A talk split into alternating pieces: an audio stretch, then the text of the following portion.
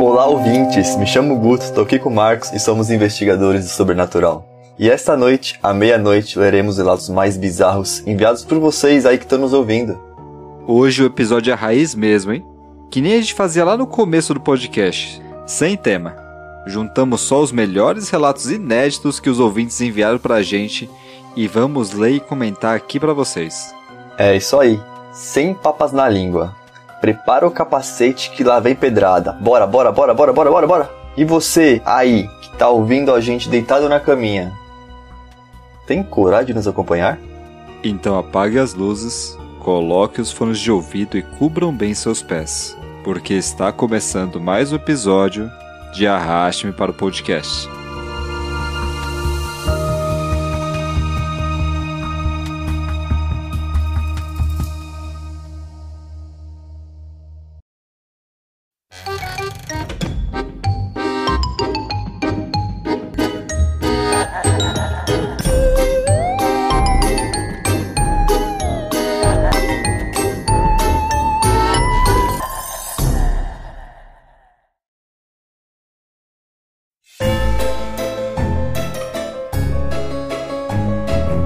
Salve, salve brasileirinho, brasileirinha, brasileirine.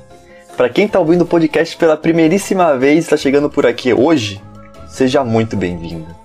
Você achou o lugar certo para repousar os seus lindos e queridíssimos ouvidinhos. Esse quadro aqui se chama A Meia-Noite Lerei Seu Relato. E nele nós lemos e comentamos com muita leveza e total respeito os relatos dos nossos ouvintes. E você aí, que já ouviu a gente mil vezes e nunca mandou seu relatinho pra cá? Tá vacilando, hein? Impossível que nunca tenha acontecido nada de estranho com você. Sabe, aquela coisinha sem explicação? Um bug na Matrix? Contato com além? Ou mesmo aquela história lá que a sua avó contava e que até hoje te atormenta? Pera, você ainda não sabe como enviar o seu relato?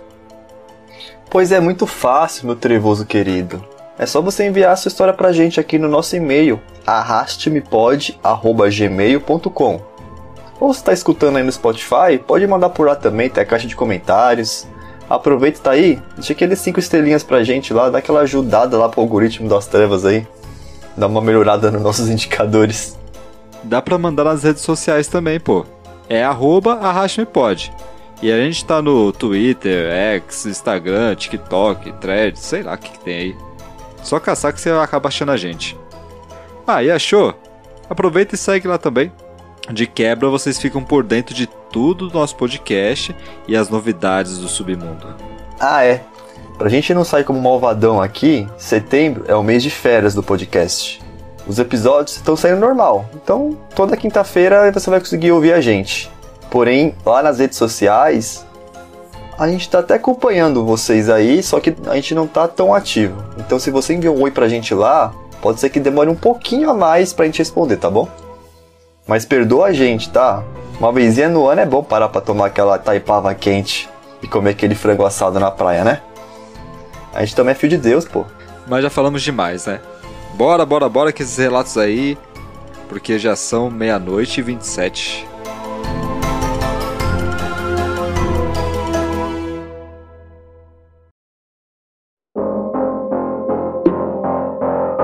Esse relato ele foi enviado pela nossa ouvinte Jamile. Inclusive, a gente soube que ela teve a perda recente de um pet, uns tempos atrás. Então a gente queria deixar aqui nossos sinceros sentimentos a você e a sua companheira, tá? Meus pêsames já. Espero que essas pataquadas nossas aqui possa pelo menos te alegrar um pouquinho. Um abração do Arraste Me Pode pra vocês, hein? Então bora pra esse relatinho? Quando eu tinha uns 6 anos, eu ganhei de presente uma pelúcia do ET, o extraterrestre. Eu simplesmente amava. Certo dia, a minha mãe falou que toda vez que ela saía do banho e se vestia no quarto, ela se sentia observada. E quando dava as costas para a prateleira onde ele ficava, ouvia algo como o dente serrando. Passou dias e sempre acontecendo, até que um dia, pelo reflexo do espelho, minha mãe disse que viu os olhos dele, que eram verdes, ficarem bem vermelhos. mas quando virou para ele, eles estavam normais. Quando ela se deitou comigo para dormir, pois a gente dormia junto naquela época, ela viu o olho dele realmente vermelho e os dentes cerrando de novo. Na mesma hora, ela levantou correndo, ligou a luz e começou a rasgar ele com uma tesoura, para ver se tinha algo dentro, uma câmera ou algum mecanismo de som. E não, não tinha nada além de enchimento. Quando acordei, minha mãe estava com ele todo rasgado. Comecei a chorar, e aí ela me contou. A minha avó falou para queimar o ET. A gente foi pro quintal da casa, a gente queimou ele. E adivinha? Enquanto o boneco era consumido pelo fogo, tanto eu quanto a minha avó vimos ele serrando os dentes para minha mãe.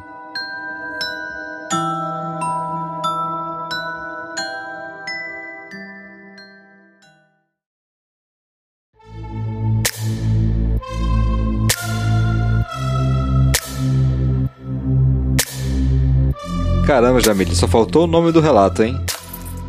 Pode ser o quê?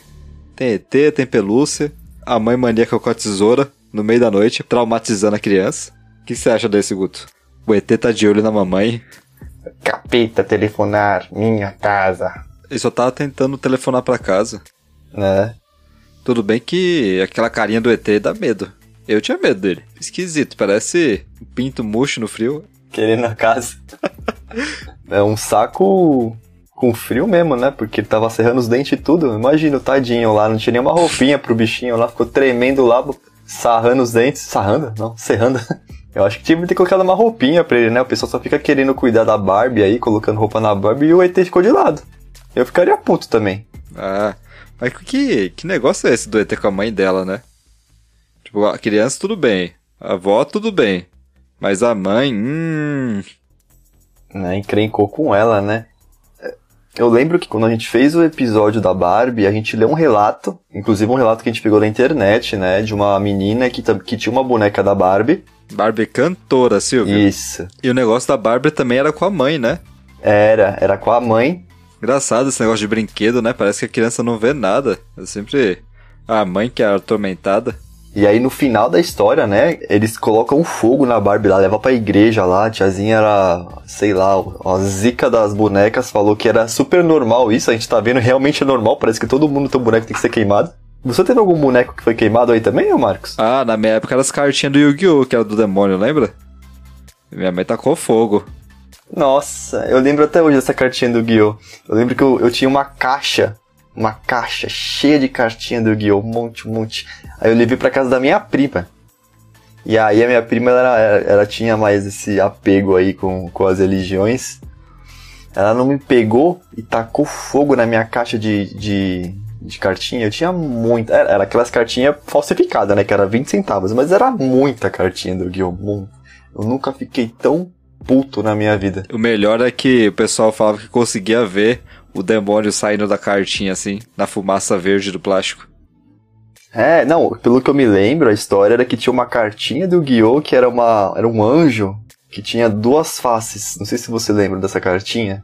Claudinho Bochecha.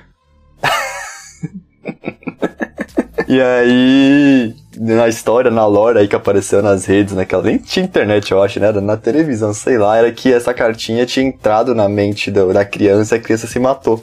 E aí todo mundo começou a botar fogo. A minha prima foi, botou fogo nas minhas cartas. Aí ela lembrou que o Satanás gostava de fogo. O que, que ela fez? Jogou água aí depois ainda. Aí lascou. Sua tudo. prima precavida, Gostei.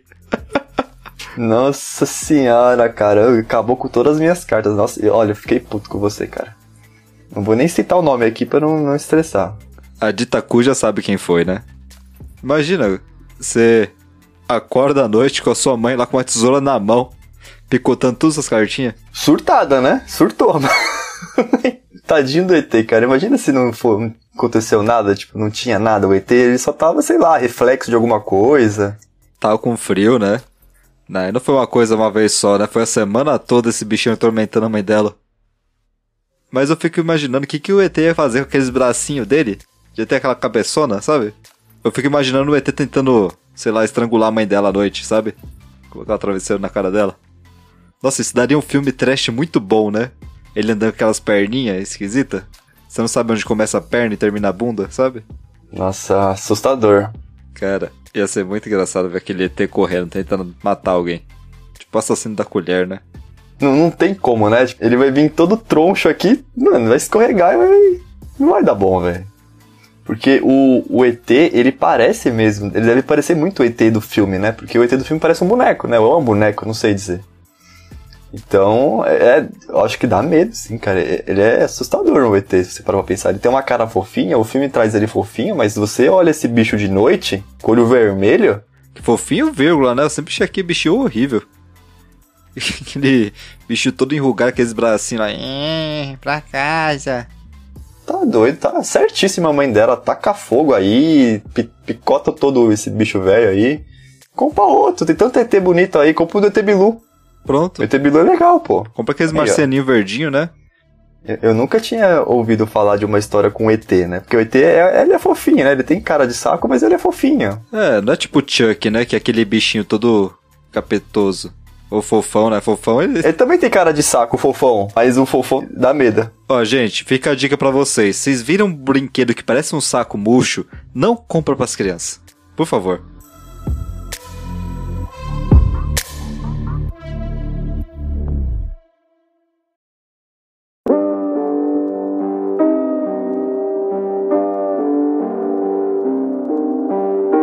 Esse relato foi enviado por direct no nosso Instagram pela Gabriela Teixeira. Ela enviou na época que a gente fez aquele especial de relatos dos dias dos pais, lembram? Mas como o relato tinha mais ligação com família em geral, a gente resolveu deixar isso aqui pra um episódio à parte. Brigadão, Gabi. A gente não esqueça do seu relato não, hein? Valeu, Gabi. Valeu pelo relato. Beijinho pra família. O relato da Gabi é meio grandinho, então presta bem atenção, viu? E cubram bem seus pés. Então, minha família é de uma cidade no interior da Bahia chamada Cruz das Almas. Geralmente essas cidades do interior têm muita história contada pelos mais velhos, né? No meio dessas histórias tinha uma que dizia que a minha bisavó costumava ver uma mulher de branco passando pelo quintal indo em direção ao banheiro. Naquela época, os banheiros ainda eram do lado de fora. Eu gostava de ouvir as histórias, mas nunca levei isso muito a sério e nem parei para pensar sobre a possibilidade da minha bisavó ter uma sensibilidade para esse tipo de coisa. Sei lá. Minha família se mudou majoritariamente para Salvador, incluindo meus bisavós que moravam numa casa do meu bairro, mas em outra rua. Porém, era perto de nós e íamos lá com frequência. Eu tinha uma amiga na época que era meio sensitiva para essas coisas, mas ainda não sabia. A avó dela morava na casa que ficava em cima da casa dos meus bisavós. E quando a minha amiga ia lá visitar a avó dela, ela não gostava de entrar na casa dos meus bisavós porque ela sentia que tinha algo negativo lá. Chegou um período, um pouco antes do falecimento da minha bisavó, que ela ficou bem doente e precisou ir para o hospital. Então os filhos que moravam em Salvador revezavam para estar no hospital com ela, ou com meu bisavô em casa. Sobre a casa, você entrava pelo portão e tinha uma pequena varanda. Você passava pela porta e já chegava na sala. Na sala tinha o quarto dos meus avós do lado direito, e só o quarto deles e a sala tinham janelas na casa. Você seguia em frente a partir da sala e entrava na sala de jantar. Do seu lado direito, o quarto da minha tia-avó, que morava com eles. Sendo que esse quarto passava a maior parte do tempo trancado, porque ela só abria quando ia dormir. E do seu lado esquerdo, uma porta de madeira que dava para a lavanderia. Andando mais um pouco, você chegava na cozinha, com um banheiro do lado, e o terceiro quarto do lado direito da cozinha repetindo: tudo sem janelas. Então era sempre um pouco escuro lá dentro e um ambiente, um ar bem pesado. Bom, voltando um pouco. Nesse terceiro quarto era onde eu dormia quem fosse visitar a casa e onde meus outros tios avós dormiam quando iam tomar conta do meu bisavô. Depois de um tempo hospitalizada, minha bisavó faleceu e sinceramente parecia que era ela o que segurava os espíritos da casa. Depois disso, todos os meus tios e tias que dormiam lá relatavam alguma coisa que aconteceu de estranho. Desde ouvir alguém chamando na janela até ouvir surras e com muitos pesadelos envolvidos. Lembro da minha tia-avó me contando que ela estava saindo da cozinha certo dia e desligou a luz. Quando ela começou a andar, a luz ligou. Ela voltou e desligou a luz, que ligou de novo. Ela tentou uma terceira vez e quando a luz tornou a ligar sozinha, ela disse: Você quer que fique ligada? Então fica ligada. Quando ela virou para ir para a sala, a luz desligou sozinha. Meus bisavós tiveram 13 filhos que sobreviveram. E desses 13, um deles era o mais afetado. Meu tio Samuel. Ele era agredido sempre que tentava dormir lá. Ele acordava todo machucado e dolorido. Ninguém queria dormir lá mais. Eu mesma dizia que não iria nem que me pagassem. Minha família tentou algumas coisas para tentar acalmar o que quer que estivesse lá. Oraram muito e até descarrego tentaram. As coisas deram uma acalmada até. Mas quando a minha avó sofreu um acidente e precisou ficar lá, pois não podia subir as escadas para a casa dela, ela ficou muito mal. Ela só andava triste e chorosa e desenvolveu muito medo de dormir sozinha, pois ela também é meio sensível, mas não admite por ser católica. E de lá até cá nós temos que nos revezar para dormir com ela. Quando meu bisavô morreu, a casa foi vendida. Com muito custo foi vendida e nunca mais perguntei à minha família se as situações tinham continuado. Bom, para finalizar, um dia, conversando com a minha família, comentei sobre esse assunto e me contaram uma história. A casa foi construída por um casal há muito tempo, muitos anos atrás. O marido era violento com a esposa e muito apegado com os bens materiais. Acreditamos que devem ser esses espíritos que vivem lá, ou o que acontece lá é por conta de todo o sofrimento vivido ali anteriormente. Bom, Nunca mais fiz questão de visitar a casa, nem de perguntar como andam as coisas por lá. É isso. Ficou grande, mas é porque levou um tempo para tudo acontecer, né? Visto que já tem uns 10 anos que minha bisavó faleceu. Beijos e obrigada por lerem até aqui.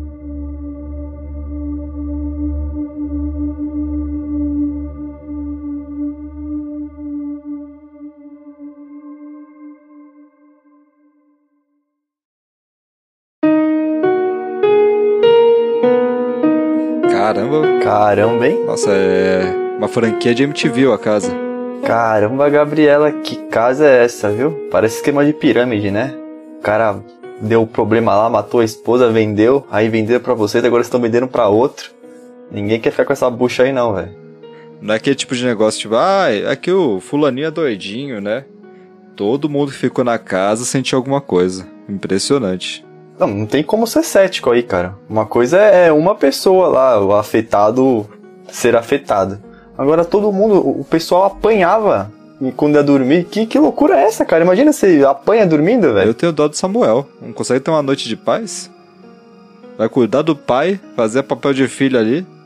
Leva um cacete de graça, dormindo, nem viu apanhou mesmo, os bichos ali tava furioso. Ainda bem que você, você fez certo, tá? De não querer voltar pra lá, nem passar na frente, tá doido? Vai que puxa pra dentro, né? Apanha de novo.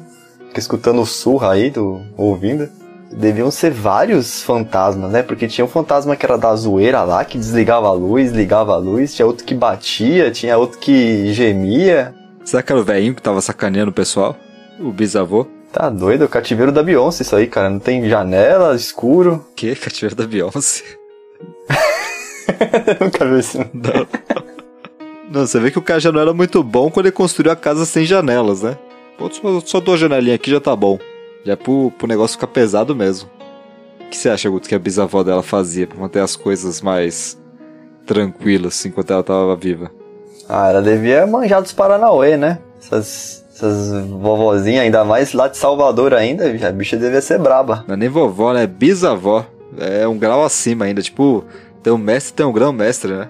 Certeza que ela sabia dos Paranauê lá e quando ela foi de, de base, né, tadinha? Aí soltou tudo lá.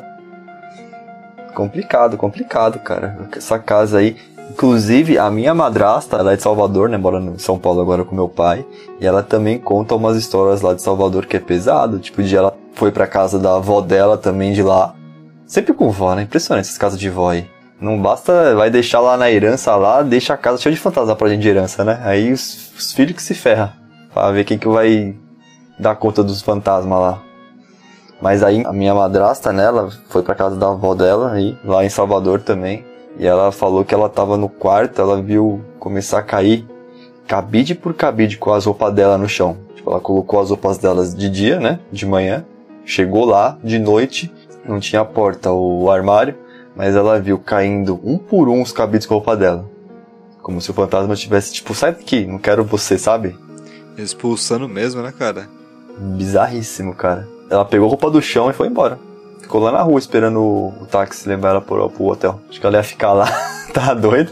Ok, pelo jeito que não falta lá é espírito zombeteiro, né? É um da luz, outro do cabide, outro que dá surra em você dormindo, pô. É os fantasmas lá do Opaió, sabe?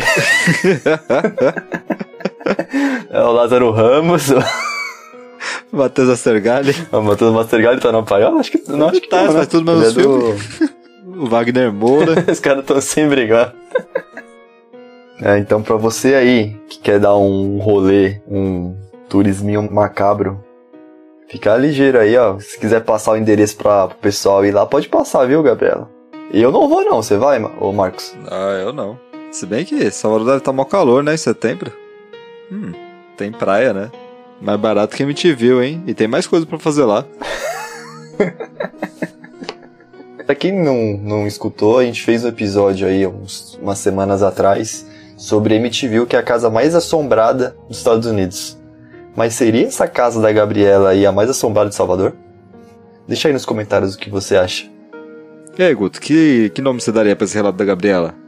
A Casa dos Treze Filhos? Nossa, virou filme de terror. Esse aí, esse aí dá pra fazer um filme legal. Coloca lá o, o Ryan Reynolds com o machado Wagner Moura. e o Lázaro Ramos.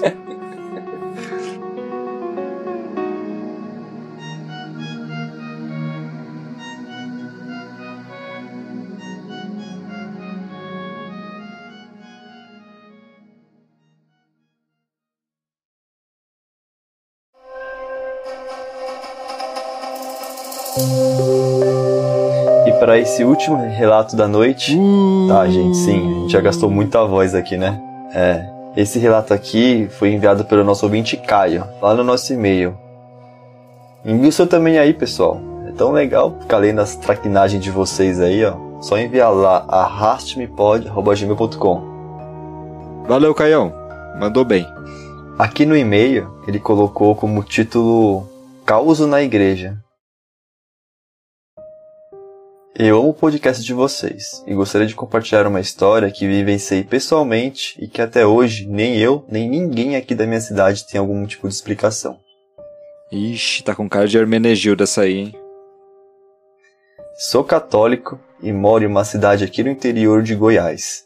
A cidade é pequena e domingo é dia de ir à igreja aqui do centro. A igreja aqui da minha cidade não é muito grande e ela é bem escura e muito, mas muito gelada. Mesmo com o sol lá de fora torrando, lá dentro sempre parece ter outra atmosfera. Eu sempre chego bem cedo para a cerimônia. Naquele horário, tinham poucos fiéis ali, ainda esperando começar. Sentei-me nos fundos e fiquei observando o altar enquanto esperava meus amigos chegarem. Passado alguns minutos, eu comecei a perceber algo sutil. Uma das velas próximas ao altar começou a oscilar levemente. Poderia ser simplesmente uma corrente de ar, pensei. No entanto, essa oscilação se espalhou para todas as outras velas, e todas elas começaram a balançar a chama de um lado para o outro. Me deu muito medo, sério. Porém, aquilo não chamou a atenção de nenhuma das senhorinhas que estavam mais para frente de mim, rezando.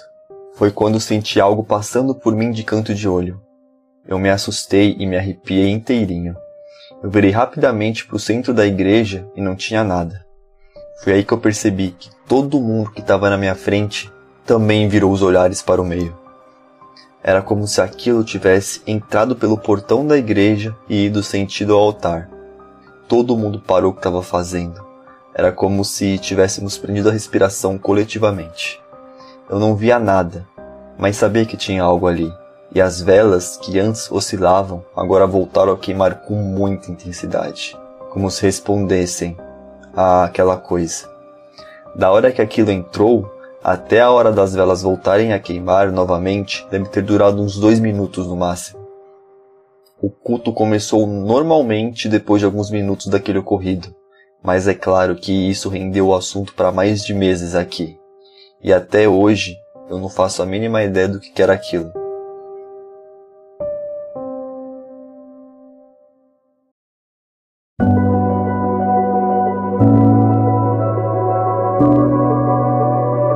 A igreja não é pública ou ela é privada? A do Valdomiro eu acho que é privada. Não, não, é universal? O que quer que fosse tava ali pra curtir o culto também, né? O pessoal tá achando ruim, mas o cara queria ali escutar o. o... Sermão. E só queria escutar o sermão também, gente. Vocês aí, ó. Tudo bando de preconceituoso. Isso que entrou dentro da igreja, né? Bom, a gente espera que coisa ruim não fosse, né? Você assistiu aquele filme do Adam Sandler que daí o demônio faz uma bota de papel alumínio pra poder entrar na igreja? É isso aí. É, Tem uns ouvintes aqui que tenho certeza que se pis- colocar o pezinho dentro da, da igreja pega fogo também, viu? Conheço. É engraçado porque todo mundo sentiu, né? Ninguém viu. Mas todo mundo sentiu ele chegando perto do altar, né? O que, que ele tava querendo fazer? O que, que era isso? Era um fantasma? É um tipo estranho de entidade, né? Que engraçado que as velas reagiram também. Já viu isso, Guto? A vela apagou já era, né? É, isso é engraçado, né? De acender a vela, porque vamos imaginar que você é um fantasma e um fantasma na escuridão, né? Seria o limbo.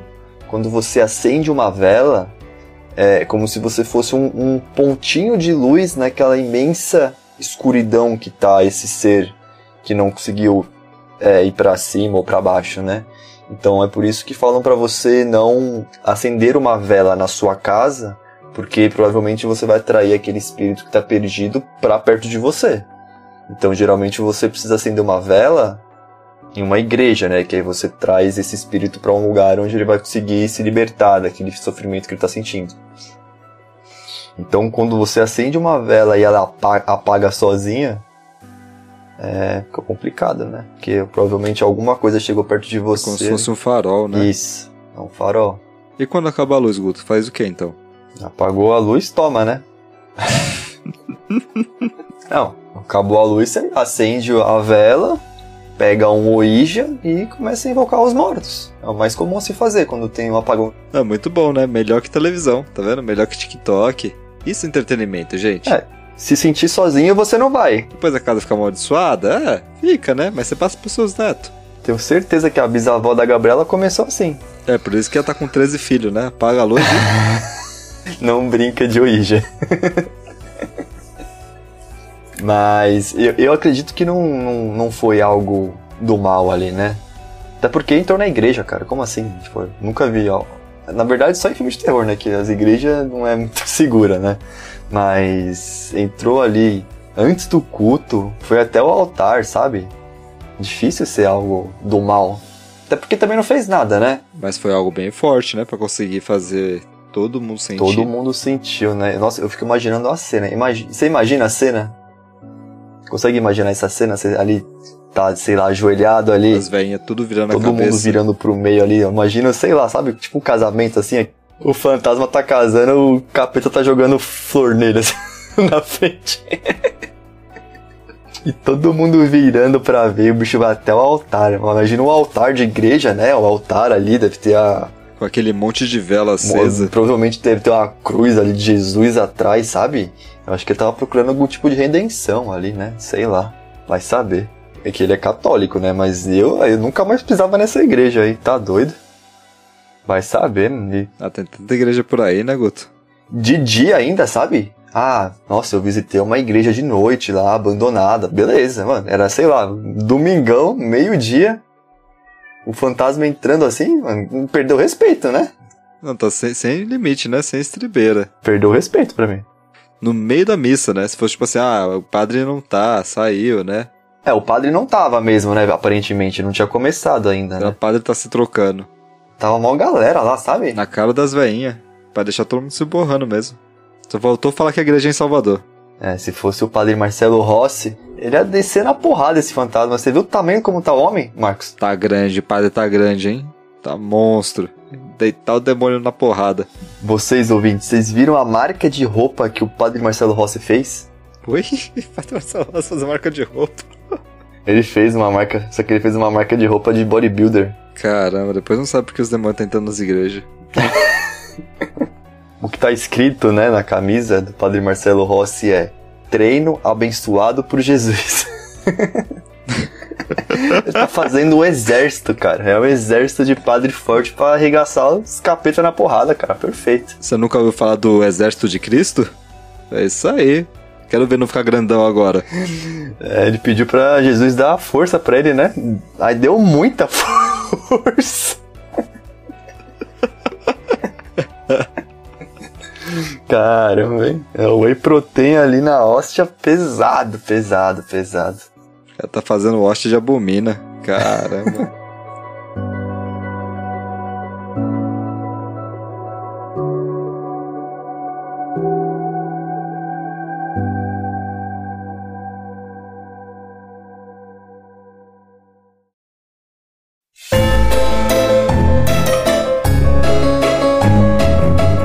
E aí, ouvintes? Gostaram das histórias de hoje? Responde qual foi o seu relato favorito lá na enquete do Spotify. Qual que deu mais medo hoje, hein? Vai dormir de luz acesa hoje? Eu vou, né? Tá doido? Ainda bem que eu sou católico não praticante aí. Ganhei até novos traumas depois desse último relato. É, ganhou mais uns três motivos pra não ir pra igreja também, né? Só em casamento, sétimo dia lá e, e batizado. É, gente, espero que tenham gostado do episódiozinho bem raiz. Faz tempo que a gente não faz um desses, né? O que vocês acharam? Manda pra gente aí se gostaram. É, e não se esqueça de inscrever aqui no nosso cast e de comentar com seus amiguinhos aí. Tanto os daqui como os do além. Muito obrigado por ouvir até o final. Então é isso, gente. Até a próxima. E lembre-se de cobrir muito bem os pés essa noite. Se não. Opa, aí, ó!